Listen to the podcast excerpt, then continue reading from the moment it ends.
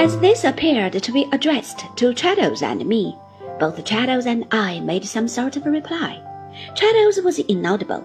I think I observed myself that it was highly creditable to all concerned. I don't in the least know what I meant. Sister Lavinia, said Miss Clarissa, having now relieved her mind. You can go on, my dear. Miss Lavinia proceeded. Mr. Copperfield, uh, my sister Clarissa and I have been very careful indeed in considering this letter, and we have not considered it without finally showing it to our niece and discussing it with our niece. We have no doubt that you think you like her very much. Think, ma'am? I rapturously began. Oh, but Miss Clarissa giving me a look, just like a sharp canary, as requesting that I would not interrupt the oracle, I begged pardon. Affection, said Miss Lavinia, glancing at her sister for corroboration, which she gave in the form of a little nod to every clause. Mature affection, homage, devotion, does not easily express itself. Its voice is low, it is modest and retiring.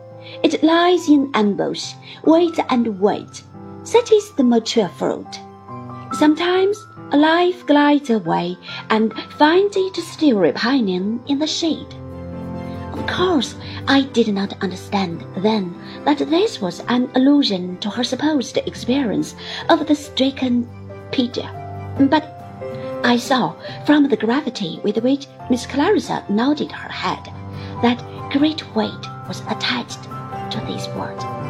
The light, for I call them, in comparison with such sentiments, the light inclinations of very young people, pursued Miss Lavinia, are dust compared to rocks. It is owing to the difficulty of knowing whether they are likely to endure or have any real foundation that my sister Clarissa and myself have been very undecided how to act. Mr. Copperfield and Mr. Traddles, said my friend, finding himself looked at. I beg pardon. For the inner temple, I believe, said Miss Clarissa, again glancing at my letter. Traddles said exactly so, and became pretty red in the face.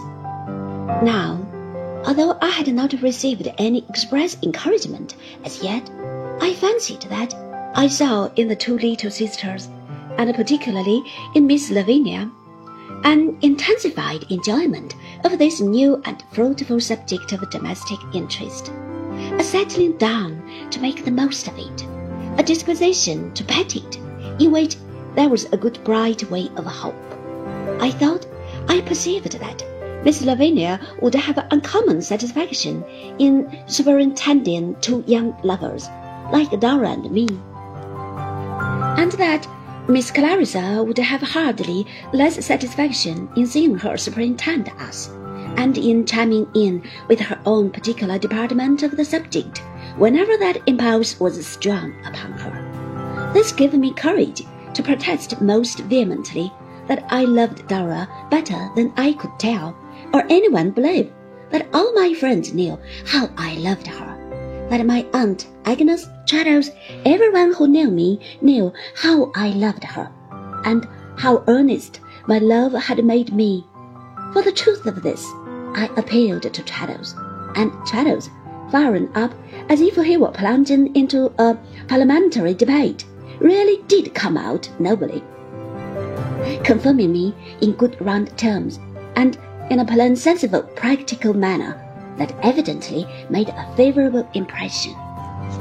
I speak, if I may presume to say so, as one who has some little experience of such things, said Traddles, being myself engaged to a young lady, one of ten, down in Devonshire, and seeing no probability at present of our engagement coming to a termination.